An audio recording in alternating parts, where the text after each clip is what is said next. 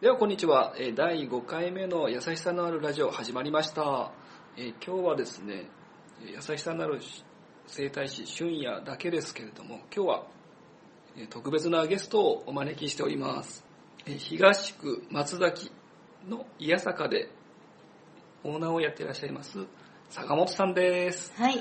一文字変われば演歌歌手、坂本夏美と申します。よろしくお願いいたしよろます。しくお願いします はい。お久しぶりです、ね、お久しぶりですね。すごいあの、ね、広いお店で、羨ましいです。あそうなんですかはいうちは狭いからですね。すいはい。だ大丈夫ですはい。笑顔が輝いてますあ、ありがとうございます。はい、何年ぶりですかね何年ぶりですかね。うんお店オープンして5年になりますけど、会ってないですもんね。あそうですねはい。だねから、5年以上になりますね。これ以上になります、はい。あで今お店がちょうど、あ、5周年になります。おめでとうございます、はい、ありがとうございます。まあ、なんとなくやってきた感じなんですけど、あっという間に5年経ちました。あ素晴らしいですいえねいえいえいえ。で、えーそんな坂本さんなんですが、はい実は今、えーファスティングアドバイザーをはい。やってらっしゃいますということです、はいこれファスティングアドバイザーどういった？はい。あの、ファスティングって結構、あの、知らない方って、その、ね、あの、言葉自体を知らない方って多いんですけど、はい。ファスティングっていうのは、まあ、断食ですね。断食？はい。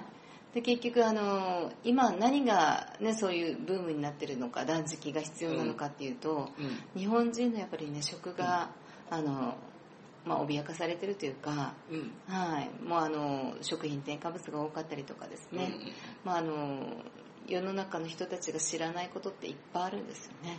知らないことがいっぱいある、はい。そういった知らないことをあのこういった現状があってえで体の毒を、うん。ねあの外に出すことが大事なんだよっていうのをお伝えしてま毒をすはい。出す。毒を出す。はい。のに断食ってことですか？断食です。はいちょっとそこがまだねはい。パッと来ないというか、そうですね。えはい。ーそれどうしてそうななるんですか？えーとまあ、わ私がファスティングに、まあ、出会ったきっかけっていうのが、はい。まあ、3年前なんですけど、うんうん。3年前にあの、まあ、あのたまたまそういう健康的なことに興味を持ってたので、あの勉強会みたいなのにあの行った時に、うん。まあ、お話をお伺いして、はい。で結局食を、まあ、断つことでうん。体の毒が出やすい状態になるんですよ。であの水俣病とか痛い痛い病とか。あありましたね。はい、ああいう公害の患者さんをどうやったら楽にできるだろうっていうあの旧大のお医者さんたちがですね研究されて、い、ろんなこう、まあ、臨床を取った上で効果的だったのがファスティングであそうなんですか、でその時もまあ興味を持ってたんですけど、うん。実際にまああの自分の体でファスティングを感じたのは今年の1月です。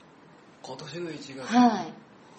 でもう1月にあの、うん。まあ、ダイエット目的でファスティングをやったんですけど、うん。それでまあ20日間で6キロ痩せたんですよ。ん？20日間で6キロあの、はい。実績中そのうん。まあその短期間にですねそれだけ体重が落ちるっていうのがうん。大丈夫なのって思われがちなんですけどリバウンドとかありますか？はい、うん。リバウンドは一切ないです。もうずっと？もうずっと。まあ途中ねあの食事をとったら増えても、あの調節とかができるのではい。なので全然あのリバウンドもなくあの今それこそ2度目のファスティング中です。2度目になる。はい1回ってどんぐらい？えっ、とまあその方のその生活スタイルに合わせて1日だったり3日だったり最高7日ですね、私がやってるファスティングは最高7日になります。え7日も飲まず食わずってこと？いやそんなことないです。7日間あの水だけとかそういう修行僧みたいなことをやるんじゃなくてええ。あのもう今ブームにもなってます酵素ドリンクですね。え酵素ドリンクをあの使いながら。え ちょっと入りましたけど。はい。はい。あの酵素ドリンクを取り入れながらですね、ええ。あのやっていくんで、ええ。必要なカロリーとか、はい。ビタミンミネラル酵素そういったものが、うん。あのちゃんと取れるようになってるので体に安心安全で、うん。はい、あのなおかつもうあのダイエットだだけじゃなくてもちろん体のデトックスですね、はい、はい。あの有害なものって、まあ、食品添加物だったり農薬だったり、ええ。ね、抗生物質だったりあのホルモン剤だったり環境ホルモンだったりいろいろある中でそういったものって一番どこに貯められるかっていうと脂肪細胞に貯められるんですよ。脂肪ですか？はい。あでファスティングをするとどうなるかっていうと、あのまあ、固形物を取らない状態なので、ーうん。その必要なエネルギー、まあ、ブドウ糖だったりとかそういったものが入ってこなくなるので、うん。体であの栄養素というか必要なエネルギーを作り出すんですよ。でその時に、あのまあ、脂肪細胞が分解されて、うん。それを元にして肝臓で作られるケトン体っていうものが、あのまあ、脳とかいろんな細胞の栄養になっていく、うん。その中で脂肪細胞が分解されることによって毒素が体から出される、うんはい。そういった感じです、はい。ケトンって初めて聞いたんです。ああそうですか、うん。結構今ケトン体っていうあのキーワードも話題になってますね。はい、あのココナッツオイルがうん。最近ブームになったじゃないですか、うん。あれもケトン体あココナッツオイルって最近ねよく聞きますはいけど、はいケトン体なんです。よあそうなんですか、はい。えーそれはどういうふうに体にもともと入ってるんですか？あの痩せやすい体質になりますあ痩せやすくなるんはい。で自分の体の中でもさっき言ったようにファスティングでそうやって作られたりとかまた外からそういうココナッツオイルだったりそういうものを取り入れたりする、ああそういうこと、はい、はい、痩せ体質になりやすいという。痩せというより本当はその本当はデトックス。そうです。もう一番は内臓を使わないぞ、はいお今なんか、はい、内臓を使わないことによって、ええ。まずあの今も現代人って飽食の時代でうん。もう一日ね3食食べる中で、うん。まあ、ラーメン餃子チャーハンって言ってね、ええもう1食あたりのエネルギー量がもうかなり取ってる状態で、もう食べ過ぎによって体を病んでるんですよ。うん？ん食べ過ぎによってですか？はい。食べ過ぎるとうん。腹10分食べるとうん。医者足らず腹7分だと医者いらずって言われてます。だから食べ過ぎることによってうん。人は体をあの病んでいくんですよ、あそうなんですか、はい知ってました？そういうこと。いやー、それ僕まあ一般人ですけど、はい、そうなんですよ。はい。食もう食べ方っていうすごく大事で、うん。食べる順番とか食べる時間とか、うん。そういったコツを分かってるだけでそれでもダイエットができます。はいえそれに決まった時間、うん。決まった食べ方っていうことなんですか、そうですね。あの炭水化物の取り方。うん。あとタンパク質の取り方。うん。あの取る時間だったりとかね。そういったのももし興味があれば、うん。ぜひ私にあの声かけていただければあの個別でお教えしますんで、はい。どうやってアクセスしに行ったらよろしいですか？はい、癒しどころ癒さかっていうのを、うん。あの検索していただければ、うんはい、あのホームページもやってますしフェイスブックもやってます。あフェイスブックですね、あとあの、はい。アメブロもやってますんで。まあアメブロはあまり更新してないんですけど。はい。そうなんです。やってますんで。じゃあそれでコメント残してもらったらそうですね。いいですよ。はい。はい。そうなんですよ。あまああの普段食べてるものでうん。あの普通に皆さんコンビニとかで、うん。ね、あのお弁当買ってとか食べたりするんですけどうん。実はコンビニのお弁当の中にうん。食品添加物うん。200から300種類入ってるって言われてます。ちょっとパッと来ないですよね。はい。うん。ちなみに、うん。あのまあ、食品添加物の認可数っていうのが国によって出されててうん。アメリカ140種類アメリカ140アメリカ140、あ140種類。日本1500種類です。もう倍ぐらい違いますね。10倍ですね。10倍違いますはい。それぐらいもうあの国が緩いというかうん。結局まあなぜそういう風になってるかっていうと、まあ、突き詰めればねうん。答えが出るんですけど、まあ、ここではあえてお話ししませんけど。あそうなんですか。はい。もうあの自分の体は自分で守っていくしかないんですよあそういう時代に。はい、うん。もうがんは昔3人に1人と言われた時代が、うん。今2人に1人になってますしうん。認知症とかねうん。不妊症とか、もうあの体を病んでる人って本当に日本人で多いですね。全てやっぱりあの食だったりとか、まあ、ストレスとかもありますけど食事の取り方によってやっぱり体を害されてる。糖尿病とかもそうですよねあ糖尿病もですか？はい、2型の糖尿病はですね、ええ。はい、あの1型はまあ、ね、子供の時からっていうのがありますけど2型の糖尿病はもうあの食事ですね。食事の取り方が雑だったから、はい、それでもう糖尿病になってしまうんです、ね、糖尿病が怖いのがやっぱり合併症ですよね。ああそうなんですか？はい。あの視力がね見えあの、はいはいはい低下したり。はい。うん。まあねその足が壊死して、ね、切断しなきゃいけなかったりとか、うん。はい、あの糖尿病を簡単に考えてる方が多いんですけどうん。でも、ね、コンビニの食事だけじゃなくてうん。もうあの、ね、野菜にしたって農薬が使われてて、うん。土壌がもうあの有機から無機になってるんですよ。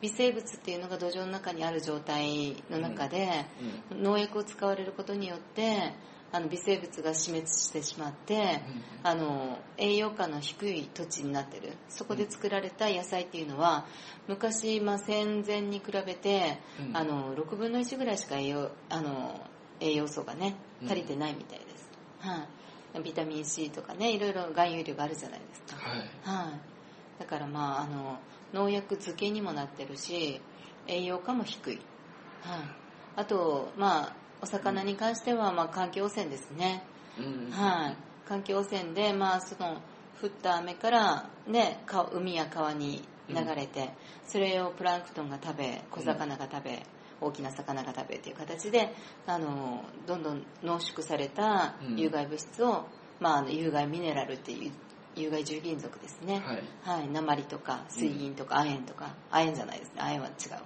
あれも亜鉛は健健康なもの。で すはい。あの、うん。ね鉛とか、はい、そういったものがもう含まれててうん。それを知らず知らずの間に体の中に取り入れてる、うん。はい。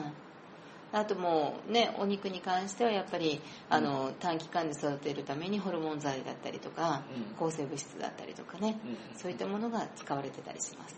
そういったものをやっぱりうん。いくら自炊して、うん。ねあの食品添加物をうん。に意識が高い方でも気をつけて取っててもうん。あのそういう風なのが含まれてて日本人は今1年間で年間5キロのあの有害なものを体に入れてると言われてます。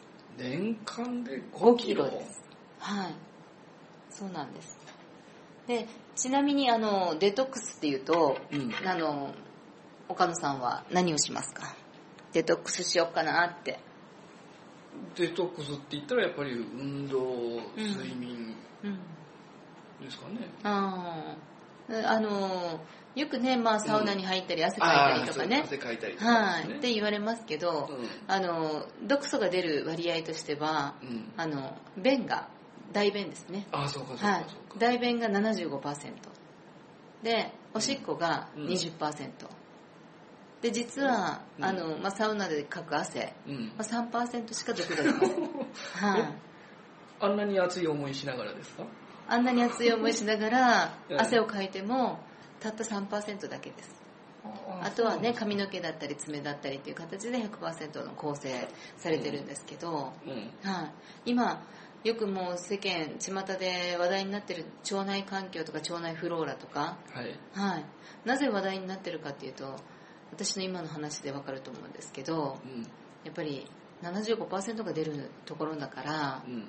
腸内環境をうん。良くすることでうん。やっぱり体の毒素を出すっていう、はい、そうなると腸内環境ってすごく大事なんだなってね。すごく大事です。あの便秘になってる方って女性とか特に多いんですけど便秘をねあの便秘薬で出そうとかってね、はいあうんのされてる方多いじゃないですか、うん。出なかったらうん。便秘薬飲んだり、うん。患者を使ったりとかうん。する中でああいうものを使ってるとあの年を取った時にうん。あのダダ漏れになるそうです。